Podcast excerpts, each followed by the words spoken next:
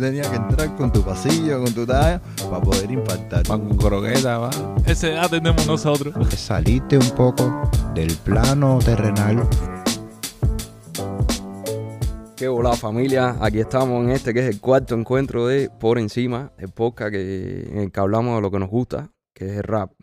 Eh, aquí estamos como siempre con la gente de esa cosa, Brian Yomero. Qué hola, qué hola, qué, Qué hola, hola. Esto es por encima para que tú sepas. ¿Cómo se sienten? ¿Qué hola?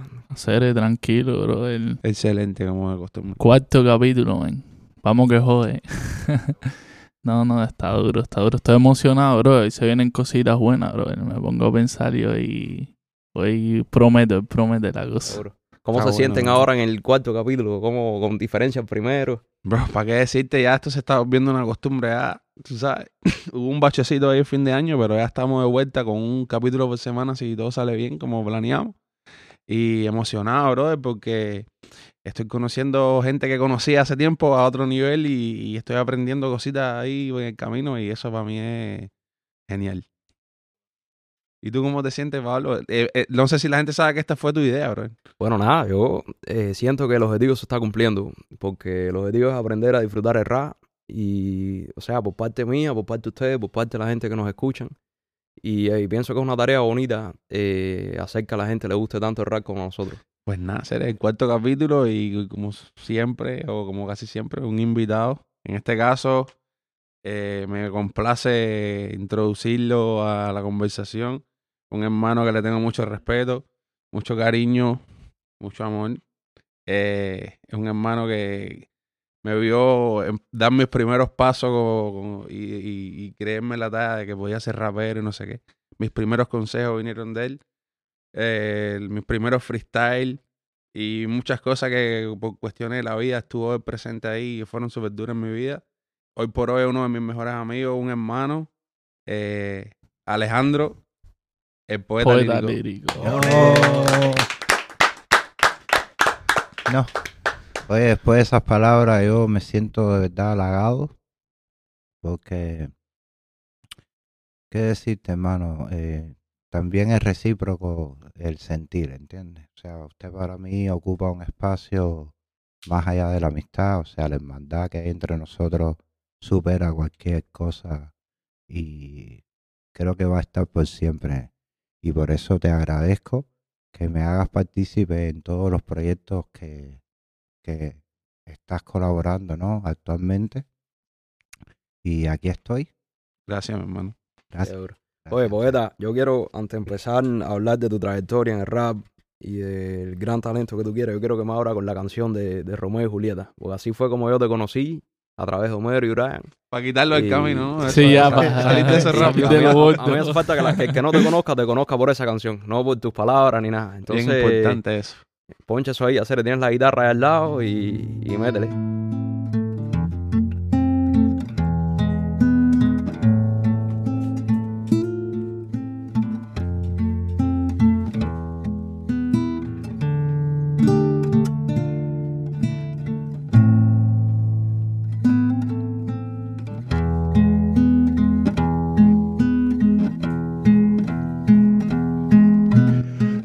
Se cansó de esperar por su Julieta, metió la libreta de poemas en una gaveta, vino a darse una vuelta por el mundo real y vio que el amor decidió mudarse para otro planeta. Ahora el que tiene la paqueta dice los versos más lindos, el más romántico, clásico al vino pálido gringo. No se regalan flores, ese detalle está gastado. Ahora hay que entrar acá a la jeva con pelle y con un potelao. Se está viviendo la era del materialismo. Si no tienes ropa marca, te menosprecias tú mismo. Vas de cabeza un abismo que solo conduce a nada, pues tu mirada está enclavada en el postmodernismo. Y es un cataclismo que nos llegó de forma involuntaria, frustrante, innecesaria. Y se alojó en la juventud desde la secundaria. Algunas sueñan con tener un yuma y vivir en Italia. Romeo se sorprende un poco. Por más que intenta no comprende este mundo tan loco. Mas continúa enseñando a amar, a pesar de que no lo entienden tampoco. Se pregunta hacia otros lados, sufren este síndrome y decide continuar su viaje lleno de esperanza. mas no alcanza el autobús de la confianza. Y en el almendrón de la desesperación Romeo se desplaza. Y así Romeo anda por la ciudad buscando a su Julieta. Con la certeza de que está en algún lugar de este planeta. Se siente decidido pues lo anima la ilusión de que la encontrará como la encontré yo en mi sueño. Porque Julieta se cansó de esperar por su Romeo. Ahora frecuenta discotecas, le gusta bailar perreo. Comenzó a adentrarse en ese vicio feo de querer demostrar que es mujer, pues ha crecido y no se chupa el dedo. Creo que perdió la cuenta son tantos los que la frecuentan desde que puso su cuerpo en 30. Si alguno se le enfrenta con poemas, encuentra que lo espanta, el detalle le encanta, mas no alimenta. Cuentan que no tenía ese comportamiento, que lloraba si le maltrataban sus sentimientos. Pero al pasar el tiempo fue comprendiendo que perdía el tiempo. Estaba en su pensamiento. Todos los hombres son iguales, decía una y mil veces tras darle su virginidad con 13 a un mes que trefe pese a que le decían que el tipo no servía no servía de nada, ella pensaba que su Romeo era ese. A veces suele soñar que un día va a encontrar a alguien que le haga entender que está errada. Alguien que le dará un mundo lleno de felicidad donde pueda sentirse amada. Por eso continúa viviendo llena de ilusiones, llena de esperanza. Y aunque el almendrón de la desesperación fue tentación, prefirió el autobús de la confianza. Y así Julieta anda por la ciudad buscando a su Romeo, con la certeza de que cambiará su destino tan feo. Se siente decidida aunque la vida es un desastre, más siente que lo encontrará como tú lo encontraste en tus sueños. Y así Romeo anda por la ciudad buscando a su Julieta. Y así Julieta anda por la ciudad buscando a su Romeo. Y fulanita, menganito y ciclanita esperancea. Porque todos necesitamos el amor de pareja, al menos eso creo. No sé qué crees tú.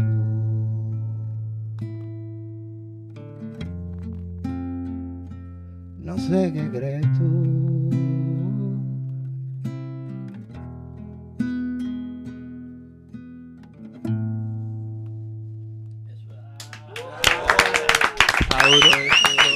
Gracias, gracias, gracias. Yo me acuerdo que yo conocí al poeta con esa canción, brother. Yo, cuando Homero, cuando Homero, Homero me lo presentó, estábamos en el estudio, nos acabamos de conocer Sí. y, y viniste con el poeta, no sé qué más, y me y pusieron ese, me acuerdo de Kike, la reacción de Kike fue épica, cuando vio, Esa, ca- esa canción es épica, ¿verdad? Tiene Es una reacción épica, épica, pues. ¿qué tiempo tiene esa canción? Esa poeta, man? canción tiene como unos 14 años. Esa canción la compuse allá en Cuba, eh, producto de... Muchas de las cosas que compongo son basadas en, reales, en, en cosas reales que me han sucedido o que le han sucedido a, a personas con las que he lidiado, pero otras cosas son anécdotas. Anécdotas eh, donde hay una estructura también, más allá de, de lo musical, porque lo musical es ponerle la melodía a esa anécdota. Pero la anécdota como, como, como tal, yo casi siempre trataba de empezar por el final, imaginarme el final y, y a partir de ahí elaborar todo lo que era el tema, ¿no? Y, y en ese tiempo el amor eh, era algo fuerte que pensé sería bonito compartir en el gremio rapero. Qué, Eh, bu- qué buena, qué buena hermano. Eso tiene parte de, de hecho real, esa canción. Tiene como que es basada en una historia. No, sabes lo que pasa en Cuba, lo que pasa ahora mismo Ajá. con el amor, que se ha vuelto superficial. exacto. Para mí lo que pasa con esa canción es que, o sea, tiene un balance perfecto a nivel de rima. Y Sí. ahorita lo estaba hablando contigo, la, Yo creo que tú me hables de eso, porque eso es lo que hace que una canción se escuche con limpieza y que la historia eh, se, se entienda fácil. La, manera de estructurar esas rimas. Sí, Pablo, mira, lo que sucede es que a mí me interesó mucho cuando era chamaco el, el español. Entonces, dentro del español, eh, escogí un poco la poesía y la poesía era un reto para mí. Empecé a desarrollar un poco de rimas eh, basado en la terminación, ¿no? Pa, A, B, B. Qué A. genial, brother. Oye, eh, a mí esa canción, desde, bueno, te conozco hace unos cuantos años ya, brother, y desde que por primera vez te escuché cantar esa canción, me llamó mucho, mucho la atención. La manera de contar la historia, como es tan, que te engancha desde el principio, porque es como, no voy a decir que es perfecta, obviamente, pero está como muy bien elaborada, bro. Tú sabes, como que, como de alguien que, que se tomaría tiempo para escribir algo. ¿Qué tiempo te toma escribir esa canción? No, no mucho. No mucho. No, porque ¿qué pasa? Que también lo, lo llevo al plano visual. Entonces me imaginé que todo sucedía en una parada o una parada que era habitual para mí coger el, el- Eso, el esa M1, ¿no? analogía de la parada, pero pff, para qué Sí. hablarte de eso. Pero para no perder el hilo de lo que te estoy diciendo, mano, me parece genial porque lo haces con, eh, con Romeo, luego lo haces con Julieta, pero buscas la manera de- en, en 16 líneas, 16 barras, lo que sea. Siempre como dar bastantes detalles, tú sabes, como que hablar de, de bastantes cosas, pero no se siente como que están apuradas las letras, ni que está metido una cosa arriba de la otra, es como que todo fluye con una, una, de una manera maravillosa en esa canción, bro, ¿sabes? Como que es, es genial. El coro, la analogía de cómo al final cierran las dos, la- las dos versos con lo mismo, pero que la- los dos terminan tomando decisiones diferentes, ¿sabes? Como que hay tantas capas en, en esa canción, ¿sabes? Hay tantas cosas que puedes mirar.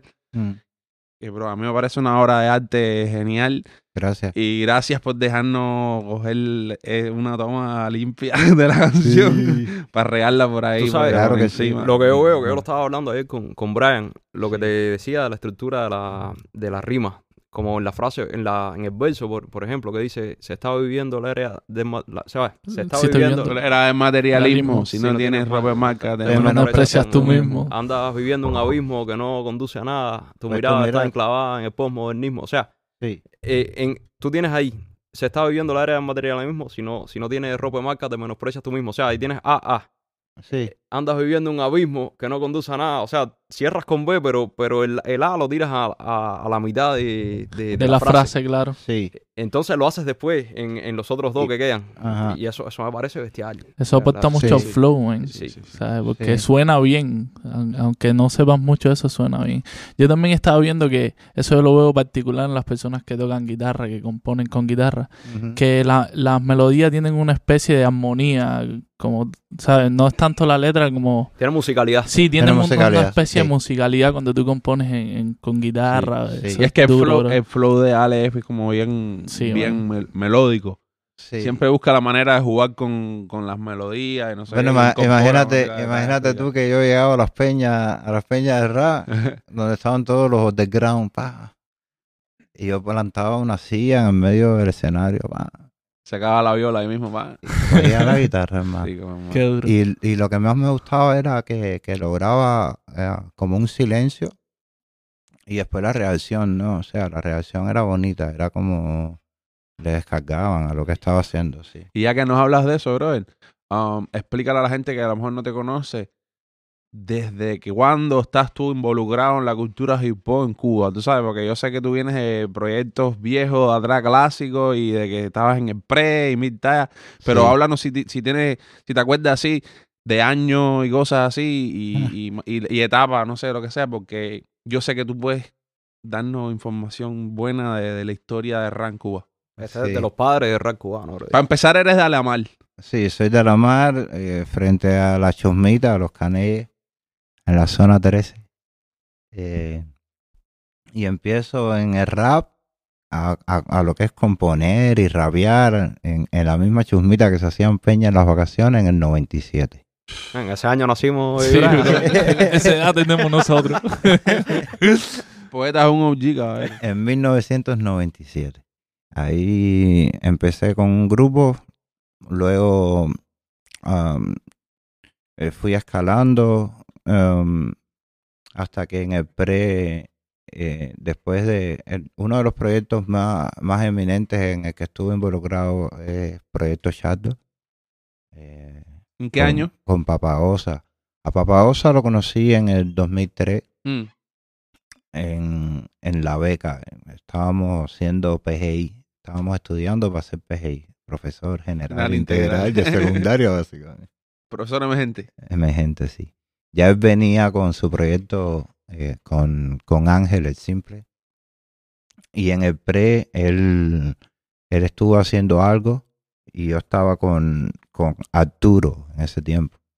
Estábamos haciendo algo como, como, más comercial y tal. Pero teníamos muchos instrumentales in- eh, americanos, cuando eso era background americano. Y y, y, hacemos un festival, no sé qué, pa, era como para conocer quiénes estaban como afiliados al arte ahí en el, en el pre. Y, y después de cierto tiempo, Arturo decide no seguir rapeando y yo quiero seguir rapeando. Y, y, y- me acerco a Andrei y empezamos a hacer cosas juntos. Ya para ese tiempo yo era el, el poeta lírico ya, en el 2003. ¿Cuál, ¿Cuál es la diferencia en el hip hop, en la escena de hip hop en Cuba? Antes del 2003, ¿por qué? Porque el 2003 me parece un año muy interesante y muy esencial y muy duro para Para el inicio. en Cuba. Porque hay muchos proyectos que salen en 2003. Sí. Ahora que me estás diciendo eso, sales tú. Escuadrón Patriota empezó en 2003, los Ardianos empezaron en de- sí. 2003. Sí, yo a Aldo O sea- lo conozco en un, en un concierto que tenía el pionero eh, de Guanabacoa. Y, y cuando eso, Aldo estaba con Aldo el B, con el adversario y la negra, L38. L38. ¿Eso Eh, para qué no, año fue? después de L38. La prosa oscura. La prosa oscura. Pero ellos tenían un piquete juntos, entonces íbamos a dar un concierto en el Teatro Municipal de Playa. Qué duro. Y ahí fue donde yo lo conocí. Yo, ten- yo, yo tenía la guitarra y, yo- y él estaba como detrás del telón y yo estaba cantando el tema ese.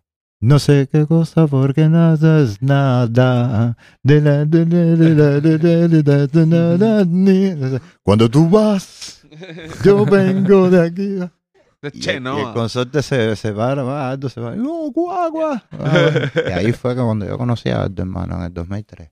Qué duro. Pero eh, eh, 2003. por eso te quería decir, antes de 2003, ¿cómo era la escena de...? Bueno, Hay una diferencia, obviamente, ¿verdad? A partir de 2003. en el, dom- o sea, en el 2003, imagínate tú que eh, en, en el área que conozco, ¿no? Que eran las peñas en Alamar, estaban las peñas en los canellas, en las chumitas, habían peñas en la piscina gigante. Eh, y habían peñas, obviamente, del túnel, ha- había la diferencia esa del túnel para allá, del túnel para acá. Pero Alamar, por ejemplo, era el, el lugar donde tú te probabas como rapero. ¿Por qué? Porque como te dije, era tú cantando encima de un background americano. Y entonces la gente era muy fanático a la moña. Y muy fanática a la moña. Todo el mundo, ¿entiendes? Mujeres y hombres. Entonces, si tú ibas a un concierto, a una peña, por ejemplo, y tú estabas invitado a una peña, tú dabas tu background en casete. Mm. y es posible que tú tuvieras el mismo background de tres personas más, ¿entiendes? En primer lugar. O sea, ya eso era lo primero, ¿entiendes? Tú tenías que entrar con tu pasillo, con tu talla, para poder impactar, ¿no? Duro. Ok, pero si no impactabas, ¿entiendes? Y la letra va, no funcionaba o tú no funcionabas encima del background que estabas ponchando, la gente empezaba a cantar el tema americano. No jodas. No, ese, ese era como... Ese que para los leones de Don Francisco. Una presión de carajo. Y era más, era, era, era, era súper, súper fuerte el hip hop en ese tiempo. O sea, se hacían peña también ahí abajo en el, en, en el Parque de la Amistad. Pero en yo te, la, en la yo te hablo más bien cuando, por ejemplo, en la escena de, de- de- del mundillo de los, raperos, tú sabes, los que están, Sí. como por ejemplo que hay ahora aquí en Miami, nosotros, va, que nos reunimos y estamos Sí. creando algo. Sí. Cuando sale el proyecto tuyo, el proyecto de esta gente, no sé qué, ¿cómo fue el impacto que, que creó en la escena de, ok, si cojones, ahora mismo hay una pila de piquete duro, loco, y todo el mundo, imagino, todo el mundo con ganas de charla y ver qué iba a sacar este tipo, que trae esta gente. Bueno, de ahí salió todo el rap cubano en general, bro. De ustedes, tú sabes. Y después de 2003 también el impacto empezó a ser un poco más masivo porque el rap se empezó a colar en, otra, en otras vertientes, como en rotilla, Como en la asociación Hermanos ahí, que empezó a prestarle un poco más atención después de todos estos sucesos de, de los festivales. Pues los festivales los suspendieron, ¿entiendes? O sea, fue una onda como que mm, mm, es demasiada presión. Era demasiada presión. Y entonces todo esto estaba sucediendo en la calle, pero en el pre, por ejemplo, yo estaba en el pre. Y en el pre se hacía Festifen.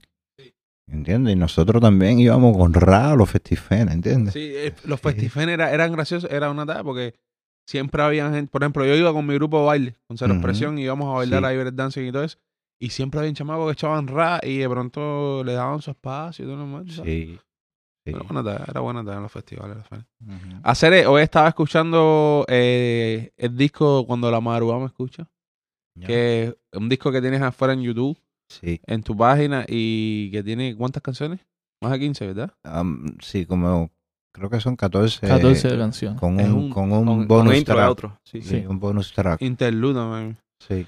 Tú sabes, que yo pienso, bueno, no, por favor, dale.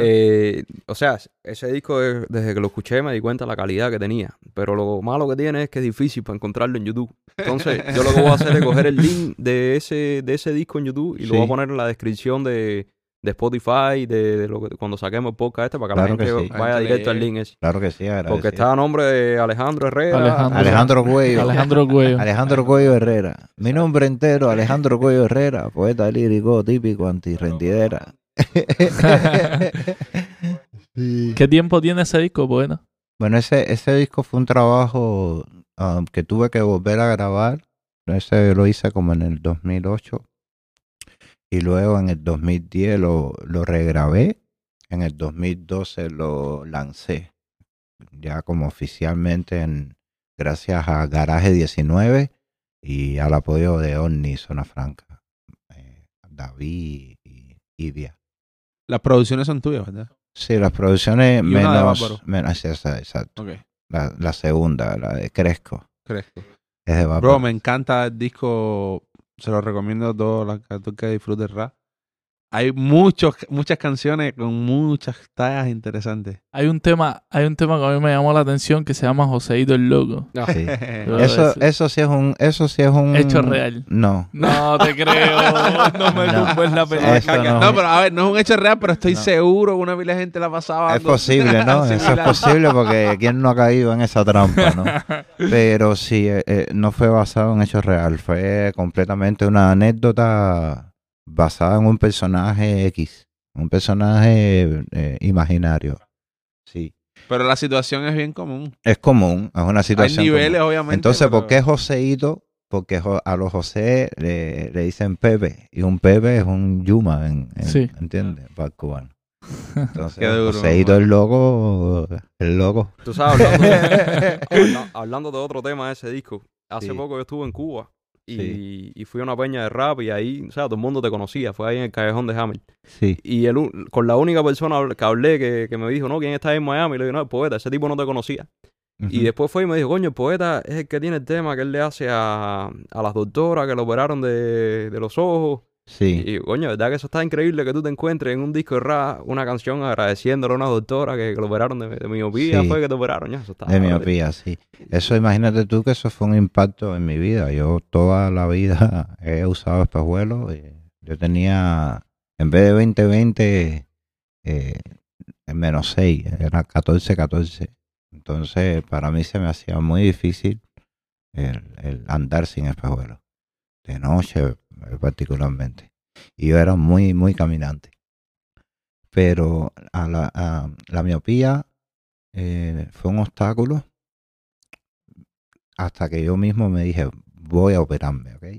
Tomaste la decisión de Sí, hacerlo. sí. Y así mismo como narro en la canción, eso sí es basado en un hecho real, porque así mismo como la narro, así mismo fue como pasó, ¿viste?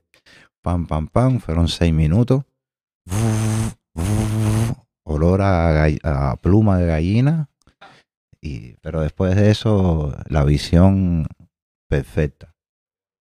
Perfecta, que sin espejuelo, por ejemplo, de, a una distancia de, mostrador, eh, cafetería, pizarra, Va con croqueta, va. ¿entiendes? Va, pizza, va. Sin espejuelo yo no veía eso, era para mí era un borrón, un, como- no sé cómo explicarte, como cuando se te encandece la vista. Sí, eh, ah, como que cuando te coge el sol cuando, por la así, cuando ves algo nublado, así, así. Igual cuando era de noche, lo- los bombillos de, la- de los carros, uf, así como súper en- en- eh, opacos, así, ¿no?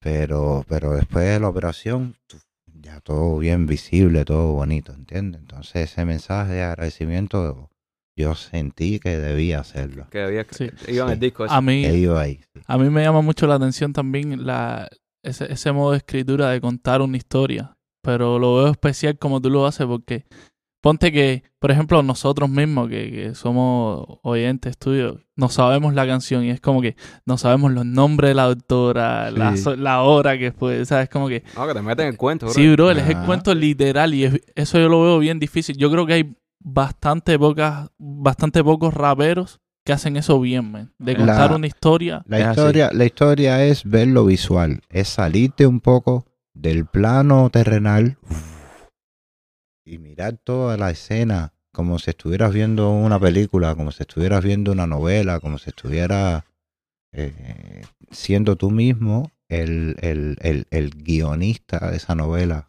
incluso. ¿Entiendes?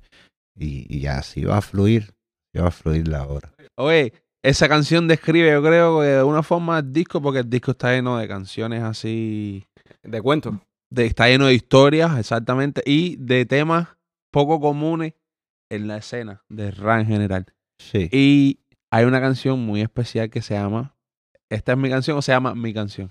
¿Cómo se Sí, llama? Esta es mi canción. Esta es mi canción, bro. Esa canción me encanta. Y hay algo canción. muy especial en esta es tu canción, que es mi canción, que en verdad es tu canción, que no rimas en la canción.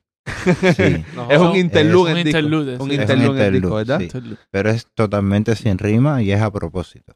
Y es que está genial porque es constantemente te está pintando una imagen de, de, de un, un día a día de cualquiera, ¿sabes? Que fue una canción que escribiste en una guardia que hiciste, que te estabas quedando dormido, que no sé qué, ¿sabes? Como que estás escribiendo una guardia aburrida, con las palabras que estás escogiendo usar, le estás dejando saber a la gente, le estás pintando una pintura muy grande, muy grande a la gente. Y me encanta esa canción, bro. Háblame de, de cómo te viene la idea de ese, ok, en plan de, ¿sabes qué? Voy a hacer una canción que no rima ya.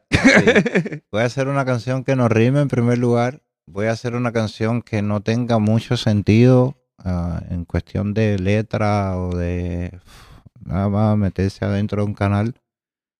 Pero voy a tratar de dejar un mensaje eh, implícito de que no se está tomando en cuenta el, al rap cubano ni al rapero que está hablando cosas que sí tienen sentido, ¿entiendes? Cuando sí se está tomando en cuenta a otro tipo de género que es No, es similar a esto. porque es en plan como Entonces, que, "Oye, mírame, hacer, entonces, mírame, mira, yo tengo talento, yo mira, también, esta es mi yo canción, también, yo es también tengo algo sin sentido, Sí. ¿entiendes? Yo tengo algo sin sentido que, Y es radiable, esto es radiable. radiable. Eh, No, Entonces- hermano. Y el contraste, el contraste en el disco, que después lo que viene es canciones perfectamente rimadas y con un concepto bien explícito. Exacto, como para si, si te da por escuchar un poco más, no sé, encontrar. Me eso. encanta porque es como pensar un poco fuera de la caja, un poco, Sí. como dicen. Entonces lo que lo que sucede con lo de la guardia y quedarme dormido es que en ese tiempo yo estaba de guardia, yo estaba haciendo AGESP. Era eh, Ah, es- AGESP. Sí. Primero empecé en un paradero, en el paradero de, de Guagua, fra, y después me mandaron para, para la Mercedes Benz en Berroa. Pero qué cosa era ahí- eso? ¿Qué tenía que hacer ahí? Eh, agente de seguridad y protección en la puerta, va, ¿entiendes? ¿Por qué Don Cuba siempre es con el siglas así? con siglas. De, de- la entrada y salida de, la, de los ómnibus, de la guagua, pa, ¿entiendes? Controlando eso. Y, y en, en la Mercedes-Benz fue donde hice el disco entero. No solo ese tema. ¿Lo escribiste ahí? Escribí el disco entero. En esas noches de, de guardia. Pa, pa, pa. Sí, sí. Hacer y otra cosa que me viene así a la mente del disco, la canción Cresco, la, sub- eh, la, la última línea de, del coro. yo canto en la bañadera y a la bañadera la agradezco. Como que ño, qué duro. No, man, claro. Como eso- que ño, qué Porque- duro está eso, bro. Eh, imagínate tú que, que yo no tenía grabadora, ¿entiendes? Entonces, yo tenía la chusmita delante, la- eh, los canelles. Y ahí- de ahí era que yo me nutría de todo tipo de música. Y, y en la bañadera reproducía y ensayaba, ¿entiendes? Por el eco mismo de, del baño. Ahí ensayaba, va. Hasta que empecé a, a, a ir a Guanabacoa a conocer a, personas que sí ya tenían como estudio, ¿entiendes? A, tener un poco más de roce con el micrófono, aparte de las peñas. Porque, la, ¿entiendes? En la peña ya tú ibas, pam, pim, pam, pam, echaba tu tema y ya, terminaba, ¿no? Pero a la hora de ensayar, yo ensayaba con un tubo de o o la bañadera fue tu primera tarima. fue mi, no, mi tarima y, mi, y, y- y donde me sentía mejor. O sea, donde yo, donde yo supe que yo tenía quizás un poco de voz para, para cantar, además de rapear, ¿entiendes? Porque el eco. No, y, es que me gusta, como dice, yo canto en la bañadera y a la bañadera la agradezco. Eso es lo que más me gusta porque Claro, a la bañadera la agradezco es en plan como que estás como que descargándola al proceso, Sí, man, y- claro. y- como que hayas un valor y le das un espacio en, en tu corazón a, Sí. a ese momento de tu vida. De, ok, estoy empezando, pero esto es especial. sí, sí, claro, Víctor, claro. Como que, claro, Víctor, dice, se no me ha echado a hacer. como que Víctor, la serie. Oye, está igual que. eh, en los, conoce de 200, atrás. en los 299 cuando la jeva de Google le dice Cecilio. Y tú dices, oye, yo no me llamo Cecilio. Así le decían Víctor en Cuba, ¿sí? es que mi nombre es Víctor. Es Víctor, Yo Homero, sé, yo sé, pero- Víctor Homero de la Torre de la Rosa. Un nombre que no cabe en los aiditos. Eso. Pero te decían Víctor en, en Cuba. Más me dicen Víctor en la escuela nada más y todo eso. Y en los trabajos. Víctor, ven acá, por favor. Omeritín. Omeritín. El No, es el nombre. Me está, este me estaba chavando aquí. Sí, el poeta sacó esos Es tiempos. la gente en barrio hacer. eh, Mira, mi abuelo Homero, mi papá Homerito y yo Omeritín hacer. Yo te conocí como Meritín por mi hermana. Omeritín, la gente de San Antonio, ¿sabes? La gente del barrio, la gente del parque, tú sabes, el piquete extendido a San Antonio, Meritín. Pero es que de hecho son muy poca gente. Yo siempre le he oído al Homero ese. Le, le he oído de Y pinga. aquí te cogió. Me cogió por en serio. De oírle me, me, me, me cogió. Oye, pero esta, entre- esta entrevista no es para mí ni nada de eso, loco. Así que es que sáquenme el dedo. Que te iba a decir, bueno, nada, eh, no dejen de escuchar el disco Cuando la madrugada me escucha, del poeta lírico de Cuba. Una joya. Yo se lo voy a poner. Era va, una joya. va a ser complicado encontrarlo en YouTube. Yo le voy a dejar el link en Spotify y en Instagram y en todos los podcasts que hagamos porque, eh, vaya, no va a hacer nada si no escuchan ese, ese disco. Poeta, ¿te, ani- te anima a tirar un verso o algo? en- Regálanos algo ahí. Coge la guitarra ese. Sí, ah, pero, pero quieren algo del disco. o- A- no, Aquí no, no, todo no, lo que estamos hablando, o como tú quieras, ¿ven? lo que te sientas. Lo que la guitarra no está conectada sería, sería bueno como tienes la guitarra cerca aprovecharte, bro. Siéntete libre de fluir. que quieran. ¿Te acuerdas, te acuerdas el día que, que estábamos haciendo los videitos aquí? Sí. Eh, tú tocaste una antes de Romeo y Julieta. Sí. Ajá. Que Sí. esa, una mediante romanticona. Ya. Ah, sí. Eh... No. Eh, sí, que el amor de tu vida se llama Alejandro, algo así. Es este Alejandro. No es esta. Sí, Alejandro. es- no es Sí. este Alejandro. Eh, eh, ¿Te has propuesto hacerme Ahí daño? está, ahí está. Esto es. un co- No, no necesito introducción. Sí, sí, sí, ya. Es que no sé cómo se llama la canción, como mala mía. ¿Cómo se llama esa canción? Eh, Tú sabes que no tiene nombre todavía. Te has propuesto hacerme daño. Ok, este es el poeta lírico con un bolerón rico que tiene ahí. Te ha propuesto hacerme daño. Ya mi amor no te interesa. Se te notan los deseos de dejarme. Hasta en la forma en que me besas.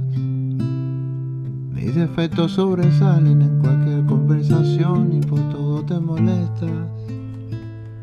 Sin razón se nos está muriendo nuestra relación, aunque no lo parezca. Te has propuesto hacerme daño, juegas con mis sentimientos. Ahora es que comprendo lo tonto que soy al mostrarte lo que siento. pero vivo enamorado de ti. Aunque sea grande el sufrimiento, si conmigo no eres feliz, puedes marcharte para esperarte a ti, me sobre el tiempo. Yo soy capaz de sacrificar mi felicidad con tal de verte feliz con quien decidas. No sufras más, devuélvele la libertad a esa persona que llevas en ti escondida. Y acaba de una vez por todas con esta tortura que me está matando. Y no te preocupes por mí, yo comprendí que el hombre de tu vida no es este Alejandro.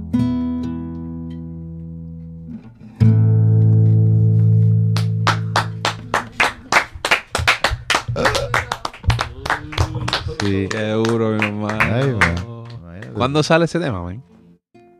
No lo sé, man. Eso quisiera hacerlo con banda y cosas, ¿eh? O sea, es parte de algo acústico, pero no quisiera dejarlo así como solo en guitarra, ¿no? Y- Mira, qué curioso, te quería hablar de eso. sí, Um, obviamente tienes música fuera de tu, con tus instrumentales, con instrumentales de otra gente. Tienes incluso instrumentales fuera eh, en, en Spotify también, si no me equivoco, en YouTube, que son muchos de tus instrumentales que llevan muchos, muchos años en esto. Pero te quería preguntar, y, y me parece que sería, por lo menos para mí, como, como, ¿sabes? como oyente, como fanático, lo que sea, escuchar música tuya así, como media trova, así, ¿sabes? Con, con guitarra. Entonces, ¿te gustaría hacer un proyecto, a lo mejor un disco de Sí, versiones claro. de canciones o canciones explícitas? Bueno, imagínate tú que en, en Cuba yo, yo iba a hacer un concierto así, y había invitado a varios músicos, a un bajista, piano, y, y vientos. Eh, la batería no, porque la batería la, la iba a poner con, la, con las mismas percusiones, había preparado las percusiones, ¿no? Pero sí me hubiera gustado también incluir batería. Pero el día que iba a hacer el concierto me tumbaron la luz. Qué raro en Cuba. Sí, hermano. y no pude nunca, no pude hacer nunca el concierto acústico. Lo único acústico así as- o cercano a lo acústico que pude hacer fue en, en las peñas que hacíamos allá en el Almendares. Eh, pero claro que sí, me encantaría. A mí me encantaría poder Sí, escuchar música tuya, que yo pudiera acceder a esa música y escucharla en mi día a día. Así acústica, creo que sería genial. Y No, bueno, incluso si puedes entrarle con el bajo, cualquier otro eso te iba a decir, cuenta con nosotros, bro. que Tienes Claro. aquí, estás rodeado de músicos. Mira, Sí, sí. Brian, no sé si Brian sabes que es, graduado de escuela de música y toca trompeta y, Sí. e- e instrumentos de viento. Yo puedo tocar el bajo si, tú- si tú quieres. Eso sería Pablo un honor, Tronco de hermano. percusionista, bro.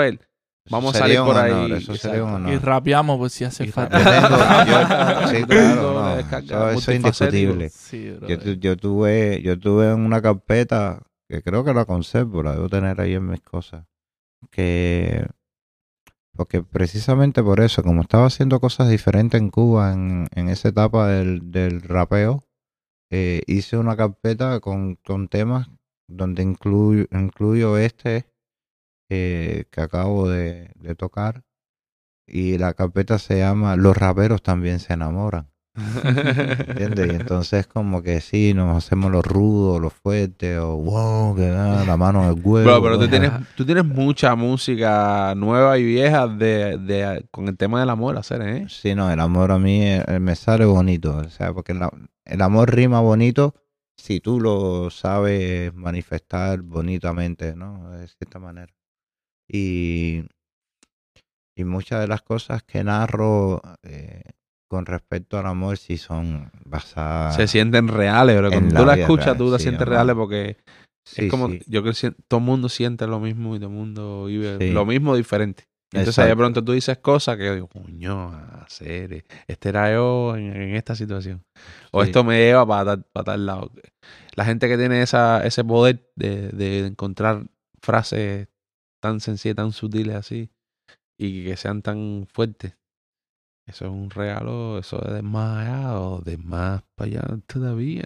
No, eso es, es, como te digo, extrapolarse de un poco de... ¿Tú de sientes que la creación viene de otro lugar? Eso lo hablamos Sí. con doble nueve y eso Sí, es un sí, tema que me encanta, bro. Sí, sí. Tú tienes que estar abstraído. Tienes que estar pirado de talla, como se dice en lo cubano. Tienes que, como te digo, tienes que salirte del plano terrenal, por un momento. ¿Eso fue en- algo que entendiste a tempran- eh, a momentos tempranos de tu carrera o fue algo que con el tiempo entendiste? Empecé a entenderlo con el tiempo. Al principio, como rapeaba encima de background americano, y lo que escuchaba mayormente era "What the fuck, cuando esto, esto, cuando bla", porque en aquel tiempo era Tenías que agarrar el flow Sí, primero. sí, imagínate tú, hermano. En aquel tiempo, y en aquel tiempo le llamaban, mira, en aquel tiempo habían varias barreras. Estaba el rap carpintería. Si tú te metías con un flow de rap carpintero, el chucho. de palo, ¿no? Sí, un- el flow de palo ese. Te cogía el chucho el chucho, sí. Y eso. Y lo otro era la guerra entre lo comercial y lo underground, ¿entiendes? O sea, ¿Tú viviste eso ahí? ahí al detalle. en- Y, y la repulsión que hacían, incluso si tú eras comercial, no podías cantar en según qué sitio. Porque eras más visto, ¿entiendes? Era, era como, "Ah, este es el timbero de rap. ¿Entiendes? Y, y eso, eso chocaba mucho en aquel tiempo, hermano, sí. Pero actualmente no, actualmente, y, y más acá, de, de este lado del fango, como por decirlo de algún modo, uno abre un poco más el espectro, ¿entiendes? Sí. Entonces, estoy haciendo muchos géneros diferentes. Háblame de eso, brother. Que, eh, porque recién salen canciones tuyas de reggaetón, Ah, sí. featuring, todo, como, como es la vuelta, brother. Sí, sí, hubo un tiempo incluso en que me iba a poner la pieza. La pieza. Tú te ibas a cambiar el nombre del poeta lírico por la pieza. Bro, ¿por Sí. qué la pieza, loco? Ah, porque eso era tendencia en, Sí, en se el llevaba, eso se llevaba, tremenda pieza. El, el el poeta lírico es tremenda pieza. ¿Entiendes? Sí. Yo, Pero- qué bueno que no lo hiciste, brother. Y tengo, tengo mi, tengo mi faldita ahí que de pronto voy a sacar. Sí, con, pero con, con, como te decía, con otra perspectiva, con la perspectiva de que si me escucha algún label o eh, sepan que el poeta lírico puede componer ese tipo de, de, música, Interpretarla también. interpretarla, entiendo, en caso de eso, pero O mayormente sea, que estás abierto a, a- a- a la industria. al tema negocio, sí. Sí, negocio. eso me parece muy inteligente de tu parte. Sí, sí. Sí, es inteligente, man, porque eso de ir con el tiempo, bro. Hay gente que se queda. Definitivamente eso me parece súper valioso porque no es solo tener talento, ¿entiendes? También saber poder evolucionar con, con los tiempos. Mano, no, es que a, está a- buenísimo. a careta quitada. Lo Sí. ideal es que todo el mundo pudiera vivir de su arte, ¿verdad? Seguro. Eso es muy, eso es como muy del orgullo, la talla que es underground, que yo hago por amor al arte, no sé qué, porque, ok, ser realista, bro. ¿Qué tú prefieres? ¿Vivir de tu música, aunque sea mediante una empresa o lo que sea? ¿O seguir arreglando impresora como yo, o, o, eh, de- haciendo delivery de paquetes, o manejando un Uber, o lo que sea, bro? No. Es preferible que estés haciendo tu música un poco más controlado, lo que sea. Si no sabes hacerlo independientemente, deja que alguien se ocupe de eso, la parte del negocio, lo que sea. Pero eso, eso es lo que todo, todo el mundo debería estar apuntando a eso y es- dejarse de, de- de estar metiendo en canales de que yo soy más underground que nadie, no sé qué. Hay que Entonces, saber adaptarse, man. Adaptarse a la- Exacto, a No, También que- recuerden, recuerden que el, el, el rap, y mayormente en Cuba, fue también eh, visto como un modo de vida. Entonces tenemos que no obviar esa parte, ¿no? No, eso se sea- respeta, eso se respeta, pero por ejemplo, Entonces un underground no, no, no concibe ver a otra persona musculoso eh, haciendo unos entiendo, tipos de meneo. hoy que- por hoy, ¿entiendes que- hoy por hoy, la música, hoy por hoy, la- Entonces- rara- la, música rara vez es underground, porque ya la gente tiene como subir su música para, la- para los streaming y todo eso. A la vez que tú Es subes tu música ya ya es deja de ser underground. Ya es Es comercial. comercial. Pero eso no se entiende, o sea, en- esa es la dinámica negocio. Yo, yo me voy por la dinámica barrio. Sí, la- sí, yo por la entiendo. obvio. dinámica- Sí, sí, sí, sí, claro. No, sin perder Hay unos códigos, unos códigos, hay unos códigos. siguen ahí, man, obviamente. Y- Yo respeto esos códigos, me encantan esos códigos. Y, y, y te encuentras gente que no lo va a hacer, que no va a fusionar su, su Perfecto, historia. se Por- respeta, por pero- mucho timbre que tenga. O sea, que con uno como músico, como vi- viendo el, el- eso, como extrapolando también, porque cuando uno trabaja con artistas, tú también tienes que irte. Sí. ¿entiendes? Porque el artista viene con una propuesta. Eso también sucede cuando uno no solamente hace beats, sino también estás trabajando en, en la parte vocal. Hay, hay veces que el artista no quiere eh, cambiar lo que ya tiene e- establecido o estipulado. A lo mejor tú le estás dando una pequeña orientación y le dices, mira, pon esta voz encima de esta otra, ¿entiendes? Y hay muy pocos artistas que se abren a ese, a, a ese consejo, por decirlo de alguna forma. Cuando el que te está dando el consejo ya ha pasado por... por- Yo entiendo, ¿entiendes? yo entiendo que la gente hace así. Y así, eso funciona. A mí, a mí no te voy a decir que me molesta, pero por ejemplo, en el caso mío, cuando yo escribo un verso o lo que sea, si yo te lo enseño, es porque ya yo lo pasé por, por todas las, pruebas de fuego, ¿entiendes? Como que... Y Ya tú de- estás de- seguro ya. Exacto, Sí, como que, ok, ya yo sé que esto está decente por lo menos. Y de pronto que alguien venga a tratar de cambiarme una talla, eso me choca. No me, Sí. no me molesta, pero Claro. me choca. Entonces Una- entiendo que la gente se sienta así, tú sabes. Obvio, una de, la- una de las cosas también que he aprendido mayormente en este país es a respetar también eso. ¿Por qué? Porque a veces te sorprendes, ¿entiendes? A veces todo lo que también para ti puede sonar como estipulado, dijéramos, está sonando letal. Aunque se vaya de tiempo en un momento y regresa, ¿entiendes? Es como también en el momento que tú estás escuchando la, la, eh, lo que te están trayendo a la, a la mesa, ¿no? Es que es algo nuevo. Es como, Exacto. es como moldear una cosa que es única y que es pura. Así, Sí. no, pero ahora lo que se lleva es esta estructura, o quizás deberías hacer esto. No. La- mientras no sea una mierda, brother, deja que fluya, man. Deja que fluya. Eso es súper importante. Yo veo que, o sea, para hacer música comercial, eso es imprescindible. O sea, mientras más personas estén involucradas a un proyecto, más personas lo van a escuchar después. Claro. Y, y eso, Sí, es- eso eso sí. hay, que, hay que abrirse a la vez a la hora de hacer música comercial. Ya cuando tú quieras hacer algo underground, que, que tengas un mensaje bien, bien propio, ahí sí, aférrate a lo que tú Yo quieras. creo que lo que lo que cambiaría de, de underground, entre comillas, a, a- a comercial es que alguien diga, ok, este proyecto en específico me gusta y quiero promoverlo. Y que mueva los contactos, que mueva un poco de dinero para aquí, un poco de dinero para allá. Y que ya, y, se, y ya, y nos fuimos, nos fuimos comercial a hacer. Porque mira, a capela, bro. Sí. A capela ejemplo. la serie tiene respeto de todos los raperos. Es un tronco rapero, tronco freestyler. Hubo una gente que, que le quiso lo que le quiso invertir en él o lo que sea. Se- Esas fueron las palabras que yo escuché de él en una entrevista. Hubo una gente que quiso ayudarlo y puso dinero en su carrera. Y mira dónde está, ser.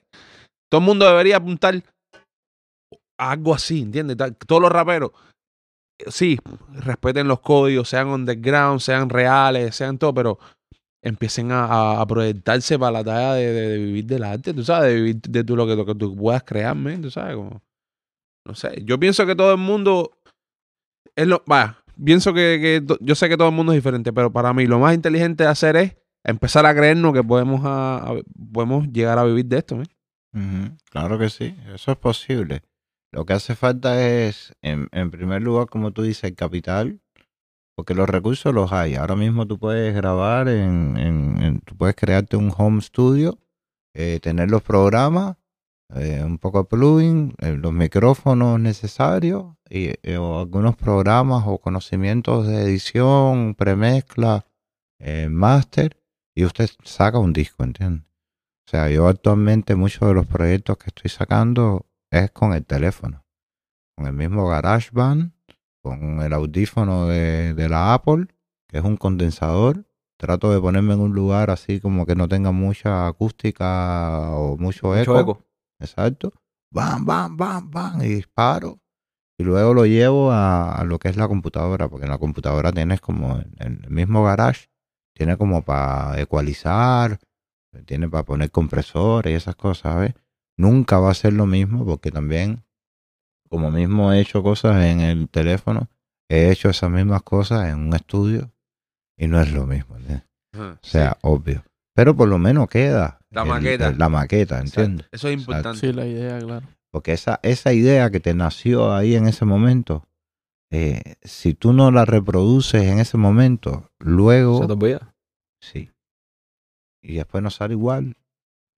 Es No como a la hora de escribir, no lo mismo, pero, pero en producción. Exacto. ¿Y tú, tú tienes pensado um, toda la música que vayas sacando, producírtela tú, verdad? ¿O, o tienes...? Um, yo estoy abierto a Abierto, trabajar con, con todo tipo de productores o cualquiera que quiera eh, en ese sentido trabajar. ¿entiendes? No, pero tú tienes ya un, el lenguaje ya para poder comunicarte con un productor y decirle Sí. lo- lo- a lo que tú quieres llegar.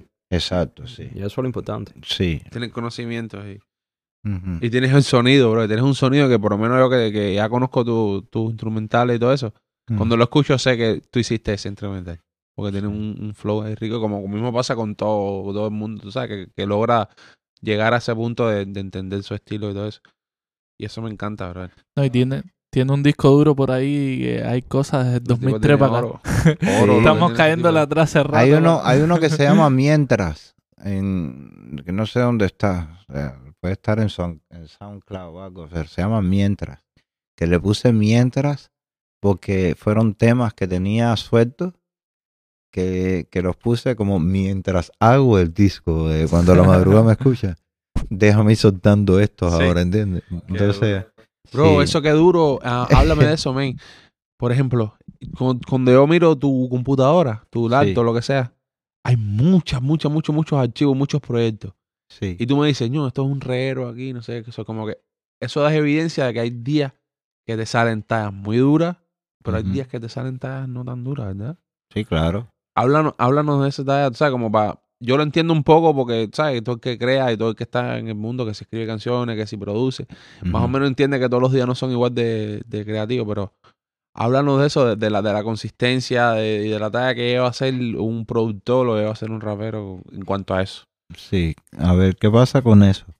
Eh, lo, lo, lo primero que les aconsejo a, a todos los artistas es eso, la organización. Si vas a empezar una cosa, tratar de terminarla. Si, si crees que, que, que terminó eh, a mitad de tiempo, termínala así, a mitad de tiempo. Y ya, ¿entiendes? Y pasa para la nueva idea y deja todo eso en una misma carpeta, porque las cosas que son viejas para ti, eh, o que no sacaste, son nuevas para alguien más, exacto. ¿Entiendes? O sea, y, y es posible que dentro de dos, tres años vuelvas a recapitular y Y entonces... decir, vale, tal. Exacto.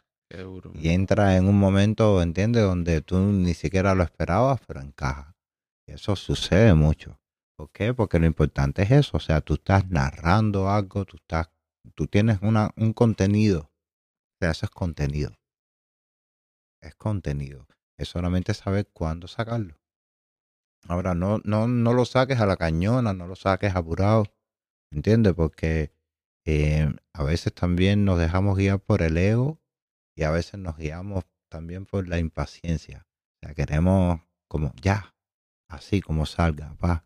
No, sí, a ver, como salga, se queda, pero no significa que Que salga. sale, claro. Que Exacto, salga. sí, claro. Sí. Exacto. Con respecto a eso, ¿qué tú piensas? Yo estoy viendo mucho en las estadísticas para que de alguna manera la música que uno vaya subiendo funcione.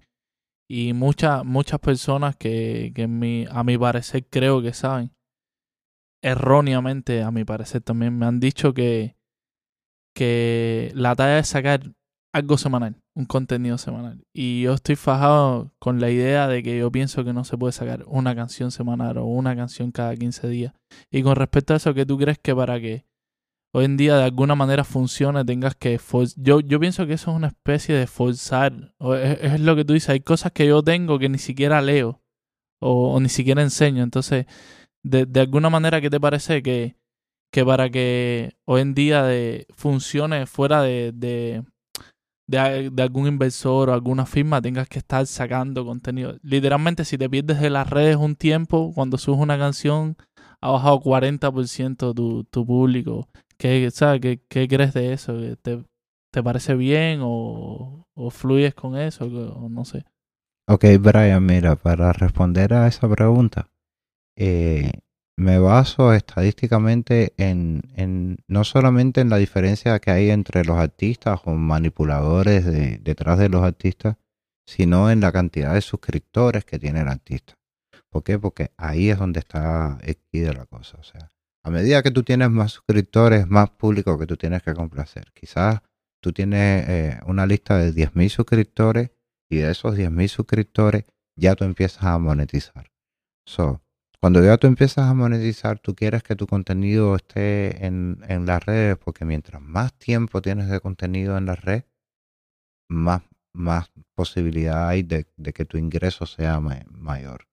Entonces, lo que, lo que significa eso es que ya tú te vuelves un, un- influen- un influenciador, ¿entiendes? Porque, porque tú estás haciendo no solamente el contenido para ti, o sea, ya no, ya no estamos hablando de ese amor al arte que te nació de, de, la escritura, de sentarte, de- del, del sentimiento, de que cuando suena el beat, pa, tú te metes adentro del tema, pa, y vuelas. No, ya tú estás en una onda mecánica, ya tú estás como que tengo que terminar el tema este en tres minutos para empezar el otro dentro de cuatro, para poder complacer a 100 espectadores que se me van a conectar tal día. ¿Tú no crees que de alguna manera se pierda algo de arte en, en ese, No, claro. en ese paso? Claro, eh? A ver, lo que pasa es que cuando entras a la industria también ya y entras a ese tipo de nivel, ya tú entras con un equipo, ya tú tienes un equipo, entonces toda la carga no viene encima de ti.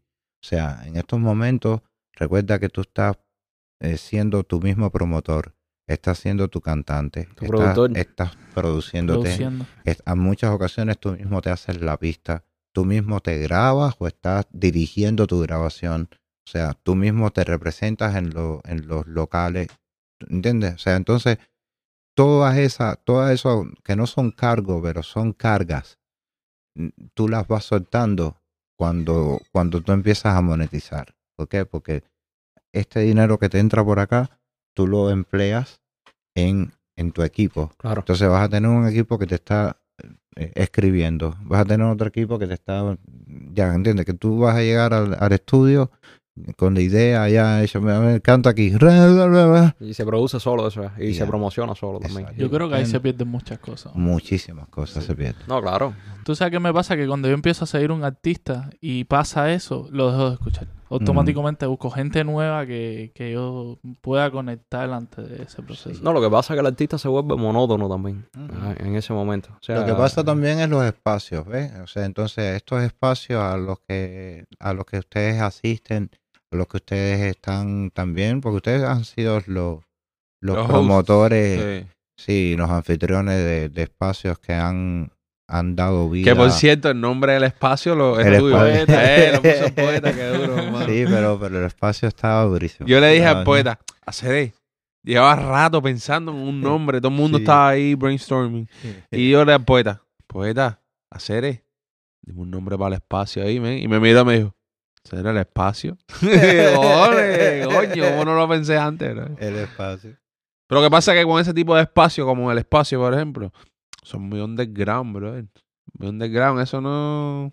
No, pero era alternativo, ¿entiendes? Entonces- Riquísimos, son geniales, son Entonces era, durísimos. era, era súper free, súper, súper rico, ¿entiendes? Es como contemporáneo. Claro, porque está hecho por gente que, que, que está buscando eso mismo, ¿tú sabes? Salirse de la monotonía. Exacto. Salirse de la monotonía. Muy Si genial. no, Sería genial que, que hubiera gente con, con posibilidades y, y con, con ganas de ver espacios bien hechos así, y que tuvieran el dinero y, la, y la- los fondos para apoyar gente que tengan esas ideas. Bueno, ahora mismo estoy en el proyecto este de los talces, haciendo talces y aprovecho para darle un poco de promoción a mi negocio. Eh, Talces, o sea, 786-305-7006 ah, para hacer los talces ahí. Ahí cuando, gracias a Dios, eh, después de un tiempo voy a estar como bien y entonces eso es uno de los proyectos que tengo en mente, hermano. es importante de- eso, ¿verdad? De, de, de buscar Sí. otro tipo de alternativas para ponerse uno en la posición de poder responder más por el arte de uno, ¿tú sabes? Sí, claro, claro. Tú eres, tú eres tu, tú eres tu manejador, pero si te, si te, si te encuentras a alguien que te quiere promocionar o que te, o te quiere ayudar en ese sentido, tiene que ir acorde con lo que tú quieres. ¿Entiendes? O sea, porque si no va a suceder eso, que te van a, a imponer, como aquel que dice, hacer una cosa que está fuera de tus márgenes o de lo que tú tienes estipulado, ¿entiendes? Entonces no te vas a sentir bien o no, o no va a fluir la cosa como tú quieres o- y, es que es que es, duro entiendes es duro porque a veces hay gente que ve desde afuera cosas que no ves tú por eso mismo porque estás metido adentro en, en, en, eso pero yo pienso que eso lo debe decidir cada persona no no debe venir nadie a, a, a decirte no yo quiero que tú cantes así porque tu timbre de voz eh, se parece al de Bad Bunny y entonces yo quiero que tú cantes como Bad Bunny. ¿Entiendes? No. Eso es, No. claro. eh, Yo, no- no- yo personalmente no permitiría que nadie me dijera eso. Ajá. Ahora, no es lo mismo que tú te des cuenta de que tu timbre de voz se acerca al de Bad Bunny y tú quieras empezar a hacer una carrera como la de Bad Bunny. ¿Entiendes? Eso no lo veo mal. O sea, aunque sea, aunque plagies, aunque eso que antes sí lo veía mal, ¿no? Pero ahora no lo veo mal. Ahora, ya, ahora- que ahora veo- que se ponen en categorías diferentes. Sí, claro. ahora veo, tú sabes qué pasa, que he, he escuchado muchos covers.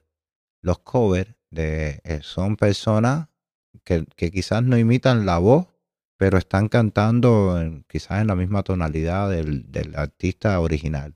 Entonces, lo que están transmitiendo esas personas que están haciendo cover, que no es plagiar al, al artista, sino es, es- es decir, yo existo, esta es mi voz, yo puedo alcanzar este tipo de ritmo yo puedo ondular mi voz de esta manera. So, yo, yo soy usable como un instrumento que es la voz en cualquier instrumental o en cualquier espacio, ¿entiendes? Sí, eso es útil para muchas agencias, me imagino. Como agencias, no, discúlpame, a muchas, ¿cómo te digo? Muchas disqueras, mucha gente que está buscando gente que, con talento que no les importe cantar las, la- cosas que escribe alguien más. entonces. Exactamente. Pero bueno, lo que te decía de eso, con respecto a eso, es que yo lo que he entendido es que uno lo pone en, ca- en categorías diferentes, ¿tú sabes?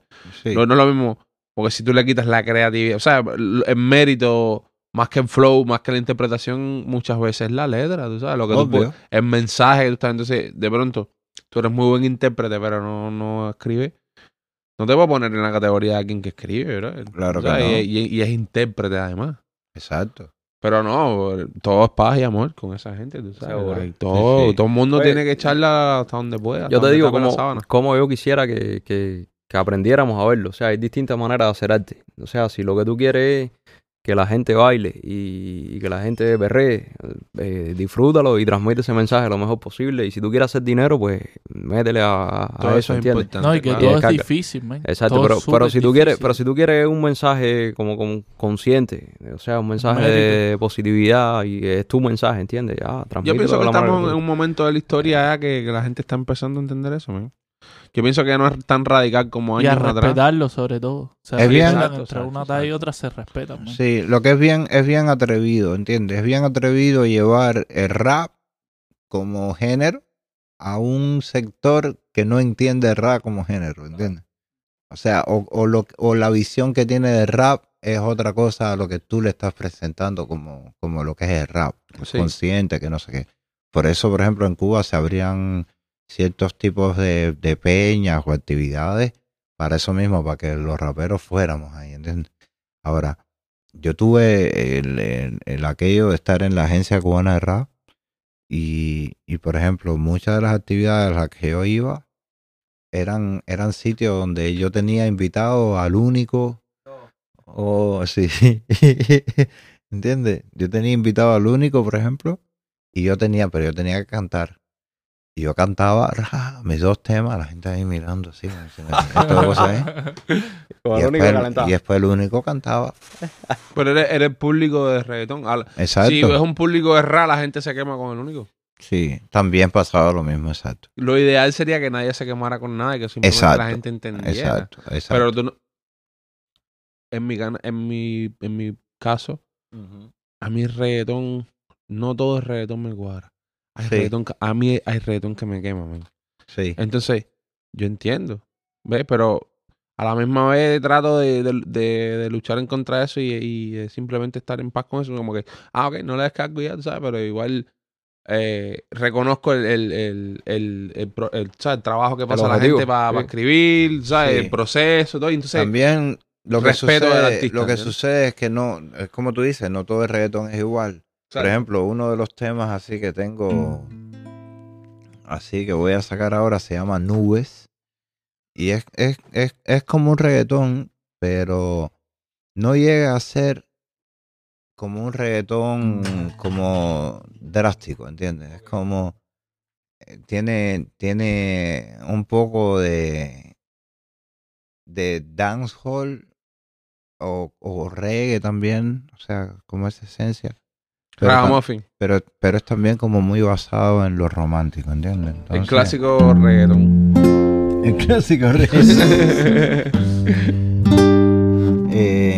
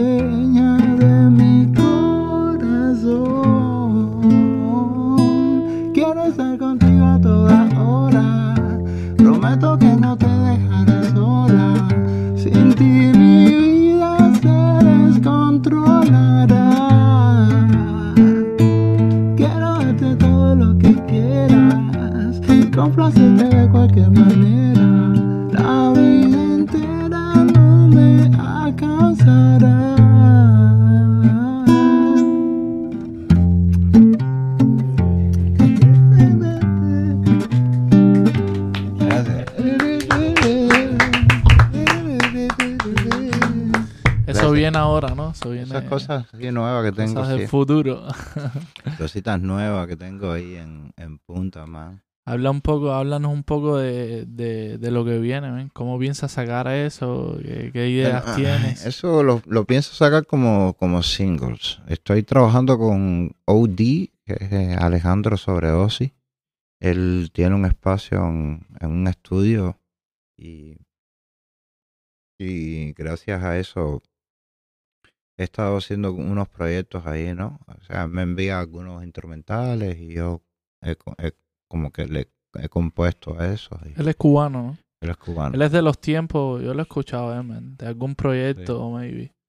Alejandro Sobredosi. Sobredosi. Yo lo he escuchado. Eh, sí, el- el- ese es del video contigo, ¿verdad? Sí, el del barco. El video del barco, Yo no quiero matrimonio. El poeta con Drelo, Sí, con joda. Drelo. Eh, los Drelos súper largos. Este tipo se peló y, bueno, imagínate, Sí.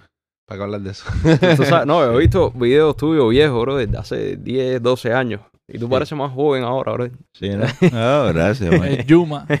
Y hablando de videos viejos, el otro día estaba viendo el video del concierto grande de la Comisión Depuradora y tú Sí. estás ahí, ¿no?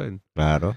Cojones, la Comisión. Depuradora, a mi entender, es uno de los proyectos más duros de rap, ¿verdad? Sí. En Cuba. Allá en, el, eh, en la comisión depuradora yo entro como proyecto Shadow junto a Andrei eh, Papagosa y somos el, el, el primer el primer tema del primer disco, porque son cuatro discos de, de la, de la comisión. Con cuatro volúmenes. Cuatro volúmenes. Son cuatro volúmenes, mano. Y nosotros somos el primer, el primer tema del, del primer disco, haciendo como la, la, la introducción a la comisión de pura hora. Eso, yo, yo me acuerdo cuando nosotros nos llegaron toda esa música. ¿En qué año fue la de eso? ¿La El comisión? que- la, la comisión Sí. sobre el 2000, 2004, 2005. Oh, estaba fresco la talla de, de la, de la ola grande esa de rapero. Sí. Qué duro. Yo me acuerdo cuando nosotros recibimos eso, era como que, una pila de gente fichureando con todo el mundo ahí, no sé Con qué. todo el mundo. Y entonces, um, me imagino que era un ambiente diferente y riquísimo, ¿no?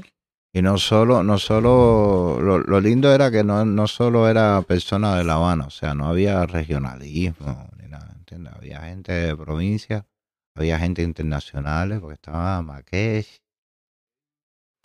Esa gente in- influenciaron mucho también en lo que eran los instrumentales. Eso fue un cambio brutal, porque, como te decía anteriormente, o sea, nosotros cantábamos con background americano, más. Y después uno empezó a hacerse su- sus propias instrumentales, ¿no? Y, y ahí es donde se, donde se, donde se destaparon una cantidad de productores y, y beatmakers letales. ¿Cómo apre- Letales. ¿Cómo aprendiste a, a, producirlo? Con el Frutilú 3, creo. Pero hubo alguien que te dijo, ok, esto es así, la- las Eh, mieles. Sí, sí. Eh, le debo mucho de mi carrera artística al pionero, lo mencionaba anteriormente. El pionero en Guanabacoa, Jordan. Yo iba a su casa y, y, y él tenía las mejores, como decir, percusiones, baterías, bombos, cajas, las combinaciones de, de, la percusión, ¿entiendes? Sonaba bien, bien, bien duro. Y, y entonces hacíamos como un como una especie de, de collage, porque le metía percusiones y después yo me sentaba y le metía melodía. ¿entiendes? ¿Hay algún estilo de, de producir que sea el que más te guste? Por ejemplo, samplear, crear las Mm. cosas de cero. Yo creo que aquí lo que más te gusta es crear las cosas de cero. Crear las cosas de cero. Pero samplear, ¿se te da bien lo de samplear también? Samplear ya lo veo un poco muy fácil porque hay herramientas que, que te lo hacen muy fácil, ¿entiendes? Pues tú sampleas de hace, de hace tiempo, ¿verdad? Sí, sí. Yo, me- muchas de las primeras ah, eh, instrumentaciones que tuve en la vida fueron sampleadas. A mí me encantan los samples, bro, porque creo que es la esencia. Sí, igual que coger el sample y picotearlo y tuc, tuc, tuc, pa, pa, con el mismo sample. También te he visto hacer eso, me encanta. bro. bajarle y subirle de pitch. Yo puedo modificar cualquier onda, ¿entiendes? Si la quieres dejar en el mismo tono, pero ponerla más lento, más rápido, o sea, Yo pienso que eso es una manera de, de apreciar el trabajo de, de otros músicos que hicieron ese sample, de otros, de otros artistas en otros trabajos que hicieron. pero ¿qué pasa Eh, con eso? Que, que, que también tienes que respetar ciertas leyes de, de, Ah, de de- de- publicidad claro. y de... es una lástima, eso es una sí, lástima. Exacto, claro. mano. Por eso es que hay mucha gente que... Pero le es cambia- entendible, es Le entendible. cambia el pitch, ¿entiendes? Entonces te encuentras los gente... "I wanna play the flow", En un mundo donde- En un mundo donde tú puedes de- hacer dinero de eso, Ujú. perder dinero por eso es un poco No, no, injusto pero también. si hacen dinero, pero es un negocio. O sea, ahí coge dinero quien hizo el sa- quien Claro. hizo la canción original y quien está sampleando. Exacto, Eso, es, Exacto. eso es lo, lo ideal. Que es a la misma vez una lástima porque. A ver, ¿cómo te digo? Ojalá que la gente pudiera samplear más cosas y ponerla afuera sin ningún tipo de restricción o problema, porque vieras cosas mucho más creativas. ¿Entiendes? Claro. Es como que, coño, pero a la misma vez entiendo que si tú pinchas, hay que respetar. Sí, pero hay hay, que, hay hay que ve- darte dinero, pero hay, veces gente que, el no te puede sampleo- pagar. Hay veces que el sampleo se, se vuelve en copiar la canción completa, ¿entiendes? Exacto. Eso- eso Ah, es Sí, no, pero bueno, problema. hay niveles para todo. Sí. claro, hay gente claro, más creativa que otra. Tú tienes que llegar a, a una negociación, mira, voy a coger este pedacito y lo voy a hacer de esta manera, y si esa gente acepta, pues coge dinero todo el mundo, ¿no? Es una Ajá. manera de apreciar ese trabajo que hizo otra gente. Pero preferentemente te gusta hacer hacerlo de cero. Hacerlo de cero, Claro. hermano. Sí, yo fluyo porque yo le escucho, yo le escucho la nota hasta los hasta los bombos, ¿entiendes? Entonces, por ejemplo, yo tengo un banco de sonido donde tengo muchos bombos, muchísimos bombos diferentes. son diferentes, ya que ya están ya hechos. Eh, que incluso a eso tú le puedes, tú los puedes modificar, ¿entiendes? Si, si no te gusta, tú le cambias la frecuencia, le, le haces un corte en la media o en la alta, y ese bombo, ¿entiendes? Es otro bombo. Igual antes, por ejemplo, una de las cosas que hacía con las cajas era que ponía cuatro y cinco cajas Sí, yo he visto que hacen eso. para que sonara A veces suena bien. Sí, no, no, claro, eso, eso. ¿Entiendes? Pero, pero no, y ahora no, ahora con una sola caja, pa, me metes unas mieles Sí. y suena, pero peor. ¿entiendes?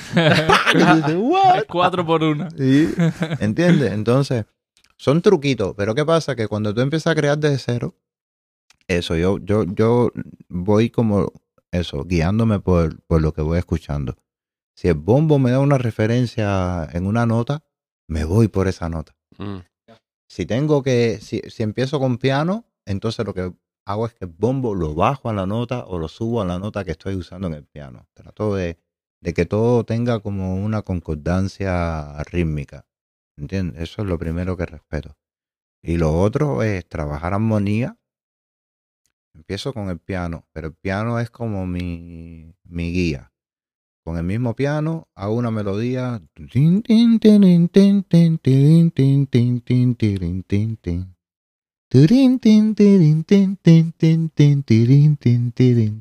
Después cojo esa misma La melodía, la bajo ba- dos o tres octavas y la cambio por un bajo y es. ¿Entiendes? Ya tengo el bajo hecho como, como la misma melodía del piano. Pero mantengo el piano en mi. Ya ese tin, no se me va. ¿entiendes? Entonces todas las melodías que empiezo a hacer son basadas en ese tin. En una primera cosa En que tú idea. decías que. Exacto. Aunque cambie o. ¿Entiendes? Y eso se lo voy poniendo, ¿entiendes? Y ahora lo que voy es como. También respeto la, la orquestación. ¿Entiendes? Porque es muy importante eso. O sea, si, si vas a hacer un instrumental, saber qué tipo de instrumento vas a usar en ese instrumental para no, ya sea como uno le dice, no, yo no quiero cargarlo.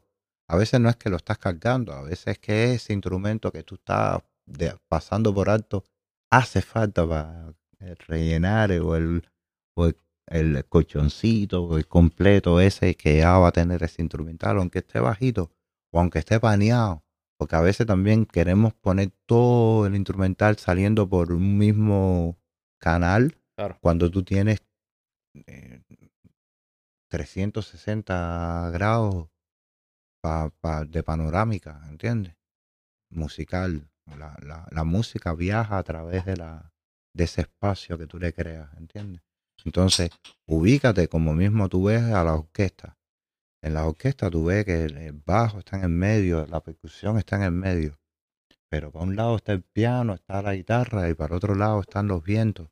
Entonces así mismo funciona la cosa cuando estás haciendo un instrumental, por ejemplo. ¿Entiendes? O sea, y así mismo funciona cuando estás poniendo las voces. Cuando pones la voz central, cuando pones la grave, cuando pones la alta. ¿Entiendes? O sea, jugar con eso. Tú sabes, con, con esa explicación tú le has ahorrado trabajo a mí y a muchos productores. O sea, con esa simpleza de ver el, el trabajo del productor. Porque yo pienso que es importante eso que tú dijiste, de, de aclarar primero una melodía principal y mandarla para abajo y después orquestar a través de esa melodía principal. O sea, eso logra que todo eh, suene coherente. Exacto. Y, y lo de orquestar en el espectro de- del rango estéreo, o sea, eh, es importante darle prioridad a ciertas cosas y darle menos prioridad a otras cosas, porque si no todo suena muy presente. O sea, hay, hay detallitos que casi imperceptibles, pero, pero tienen que estar. Pero tienen que Tú estar. tienes, tú tienes que tomar la decisión de qué es lo que lo, lo necesario de verdad en la canción o lo que, o lo, o lo que va para atrás, que, que no hace falta.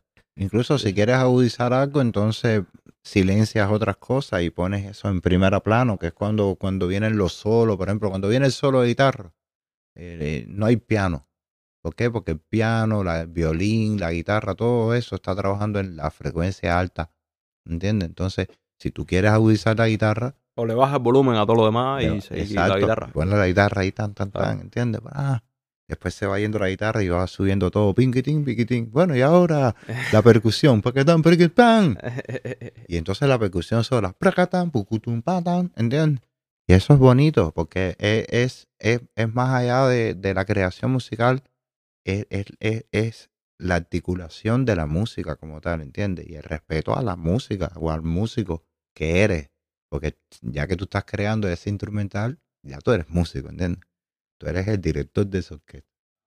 ¿Entiendes? O sea, entonces te, te vuelves muy pro, te vuelves muy pro. Llega un momento en que te vuelves muy pro por eso mismo, porque ya tú sabes a qué nivel va el high, a qué nivel va el, el- el viento, a qué nivel entra el bajo, dónde entra, qué cambio puede hacer, qué otro. También lo que pasa con estos, eh, con, con estos programas actuales es que tú tienes un banco muy rico. En, Es difícil decidir qué, qué bombo es que yo quiero, ¿sabes?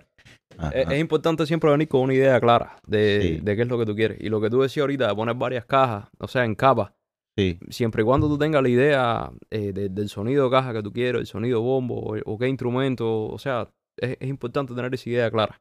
Porque Sí. si no, te pierdes tiempo escogiendo lo- lo- los tipos de bombo o los tipos de, de- manera que hay que hacer un, que, que se puede hacer un instrumento. O sea, ujú. tiene que tener eso bien, bien, bien decidido lo que- a, la, a la hora de sentarte en la computadora a hacer música. Eso y el tempo. Sí, Es claro. muy importante. Setear el tempo antes de trabajar cualquier cosa. ¿Por qué? Porque eso después te va a ahorrar el trabajo de si tú quieres si- situar el coro en diferentes lugares, ya te cae como cuadriculado bien, ¿entiendes? O sea, pasas mucho menos trabajo si seteas el tempo eh, del tema. Viéndolo un poco fuera de, de la parte de la producción, Sí. yo creo que esos son los llamados por mí, por, por ejemplo, beat que transmiten. O sea, hay instrumentales que yo creo que de ahí es donde nace realmente las letras. Yo, la mayoría del tiempo, en mi caso, y Homero también, escribo.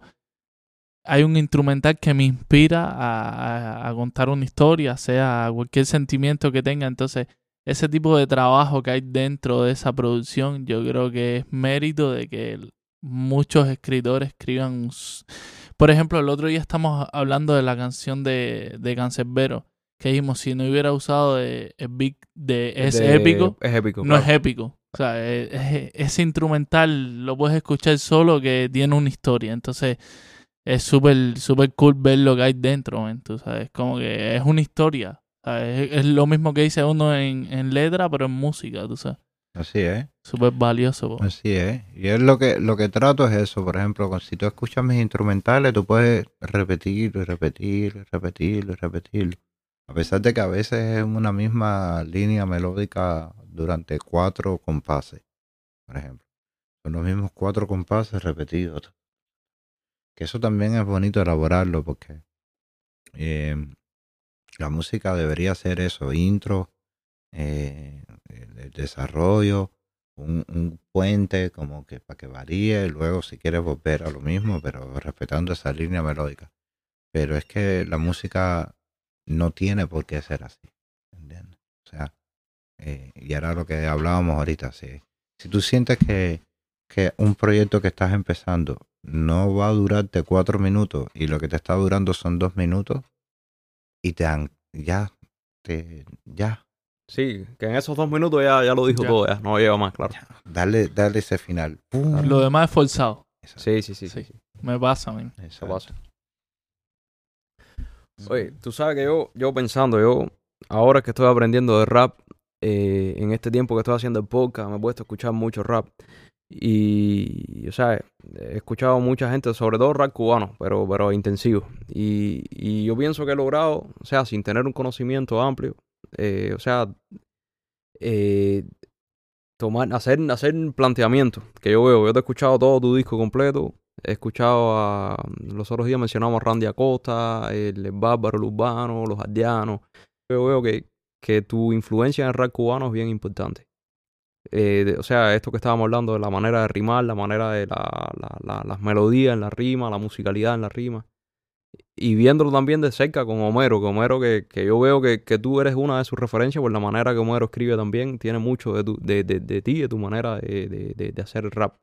Y yo pienso que Aldo también, brother. Aldo tiene eh, algo del poeta también que, que se nota. O sea, se nota la influencia del poeta, en, eh, o sea, la marca del poeta en el rap cubano.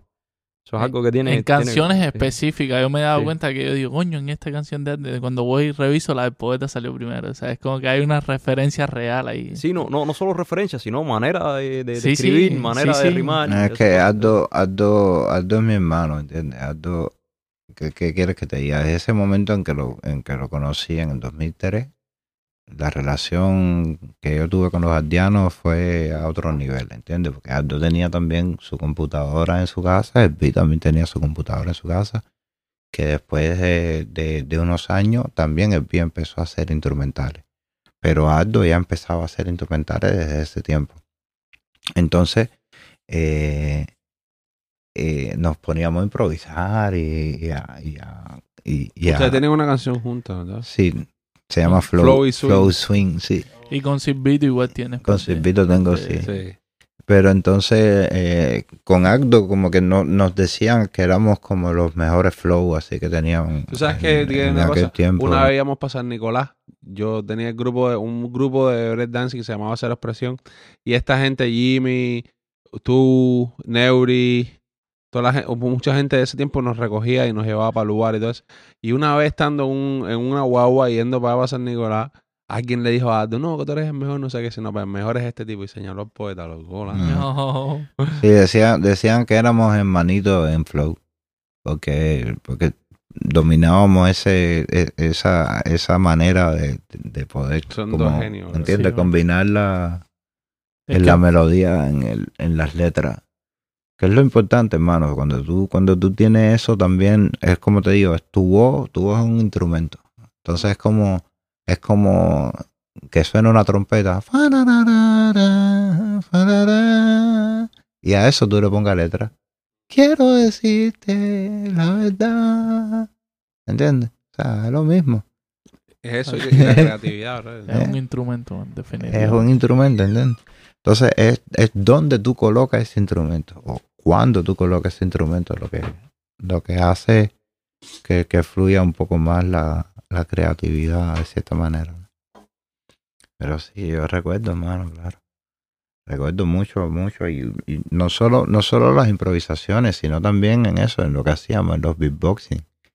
En, en la manera de no solo freestyle, sino de poner el, el instrumental. Yo recuerdo un viaje en G, el parque G, poniendo el instrumental y en una rueda y gente bailando y todo en el medio, pa, ta, metiendo. rico. Y me metieron una patada en la nariz. ¡Pah! Y yo tuve, alguien me acompañó a mismo, a Calixto García, ahí mismo en G. Y, y salí con el tabique, me, me metieron una talla en el tabique, pa, ta, me, la- me pusieron el tabique, ya está bien. Me pusieron como un paño así, y así mismo bajé otra vez a seguir haciendo beatbox. Eso estaba riquísimo, se respiraba eso en, lo- en los, los carachos y los miércoles que hacían esta gente que estaba ahí. Ah, En primero había un DJ monstruísimo, estaba Neuri, Neuri. estaba Raimel, estaba el Bahama, en paz descanse el Bahama, yo pude conocerlo también. Y, se sentía un, un ambiente muy rico, man, se respiraba algo muy rico, era como un mundo aparte de lo que se veía en Cuba, ¿tú ¿sabes? Sí, porque, porque tenían, tenían el espacio donde se cantaba o había algún invitado, pero había un antes y un después con música. Sí, ¿no? Era entonces toda la tú podías era- salir para afuera, improvisar afuera. Un ambiente muy rico, un- rico. un ambiente muy rico. Y el poeta, nosotros éramos, éramos de San Antonio y siempre que nos invitaban a ir para allá y teníamos que, imagínate, esperar hasta la madrugada completa para poder coger algo para el Lido y luego irnos para San Antonio. Y el poeta era uno de los tipos que nos recogía siempre y, y- siempre vivíamos esos momenticos así con él que usualmente, por lo menos en el tiempo, en ese tiempo nosotros no vivíamos y era esta gente haciendo beatboxing y freestyleando y dando muelas y oh, no sé qué. Y era como que nosotros éramos enfermos con eso también y, y ver a esta gente metida en ese canal, imagínate. Ven, ven acá, háblame de, de, del Parque G de Gijó, loco. El Parque G representa algo especial para Gijó, como mismo para los frikis. Sí, claro, claro. El Parque G eh, tiene una Es historia. que uno, lo- uno lo asocia con friki. Sí, no, pero había de todo. Había friki, rockero, rapero, lo que cada cual en su, ¿cómo decir? En su, en su sector. Su círculo. Sí, y había un sector que era el, el más pegado a 23, que era donde estaba la escalerita y había un murito, que ahí también estaban los trovadores. Entonces los Mm. trovadores eran los, era como la unión de todo el mundo, ¿entiendes? Pues, sí, pues pasaba un rapero, pa, y encima de, de, un tema de, de Sabina, pa, y le entraba un rapero, pa, ¡ah, guau, no sé qué, pa! Todo el mundo le descargaba. eso. Sí, eh, pero sí, obviamente para el sector rapero, lo que pasa es que cuando se acababan las peñas, sobre todo en el Karachi, que estaba ahí mismo en el Vedado, las peñas de la Madriguera, que estaba ahí mismo al doblar, eh, y, y a veces la de las Mendares, que a veces no había ni, ni, ni transporte, y había gente que venía caminando de las Mendares hasta G. Sí, caminando, rabiando por toda la calle, ¿entiendes? Con todo ese Qué lindo, furor ahí. ¿verdad? qué lindo eso, ¿verdad? Sí, hermano. Y si, por- si lo era, cuando eso eran camellos, hermano. No eran los, ¿entiendes? Ya después, después empezaron los acordeones, pa, los acordeones. ah, pero cuando eran los camellos, era rap, nos, nos íbamos para la final del camello a tocar en el, en el, en, Las el- paredes en las paredes del camello. ¿entiendes? En el tan, pa, uno pa, ta, y a improvisar en el camello hasta que cuatro paradas de las mendares bajé. Pero entonces en G seguía todo ese furor, pues. O sea, como que te queda con el pico caliente, Sí. ¿entiendes? Muchas veces recordemos que habían peñas que se suspendían. Entonces era toda esa gente, ¿entiendes? Loco por escuchar rap, loco por, por, por estar en... Por descompresionar ahí, ¿Entiendes? claro. Y que le digas, no, hoy no. No. Hubo época que, por ejemplo, yo trabajaba en un taller, yo era almacenero.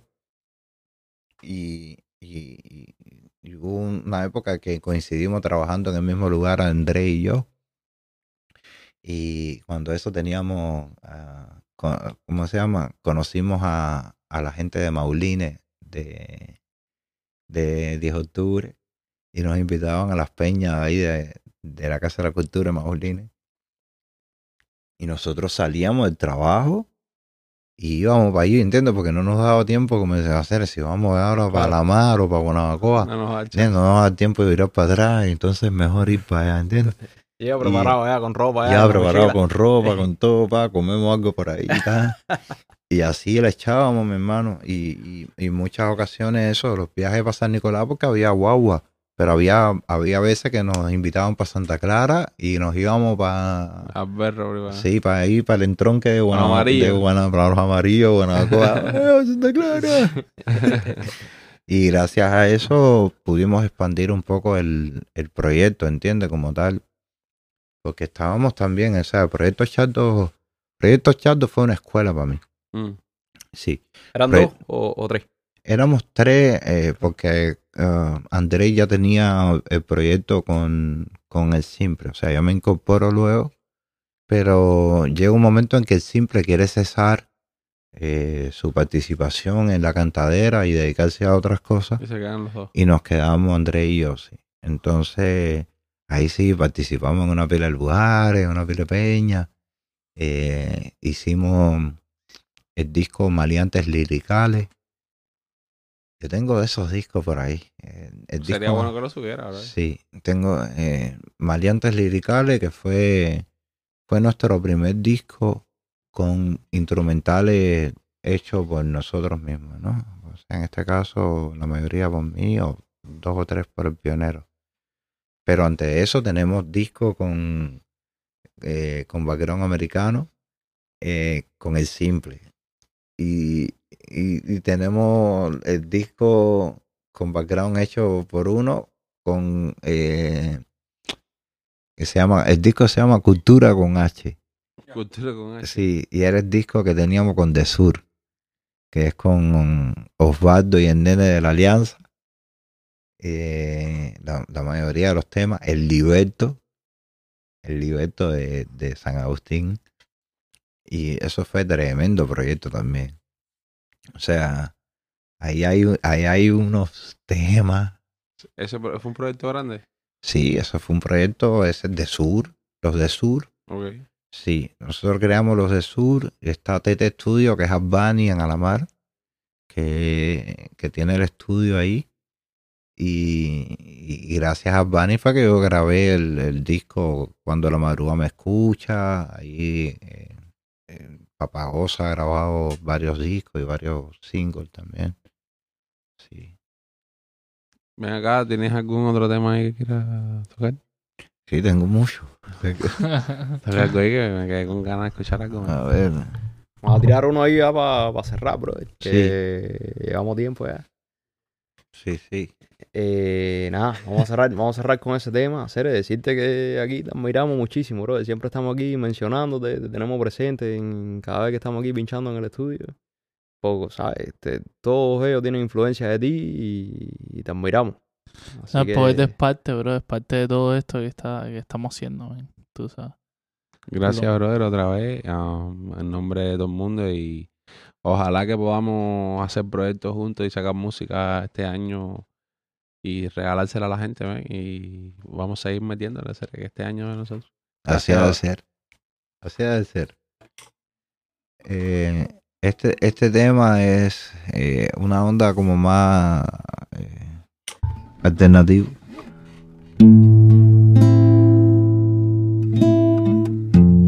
No, no cambio los acordes.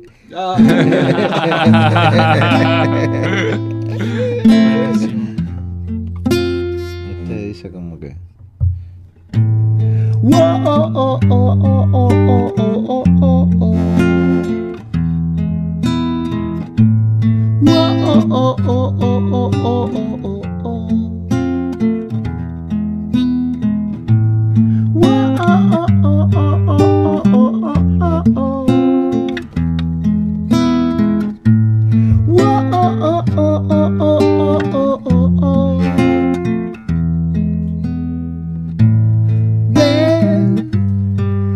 acompáñame, hoy voy a hacer que te sientas bien.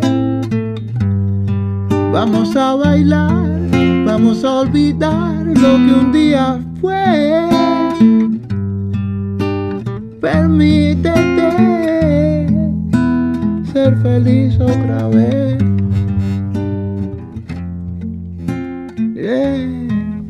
Déjame entrar.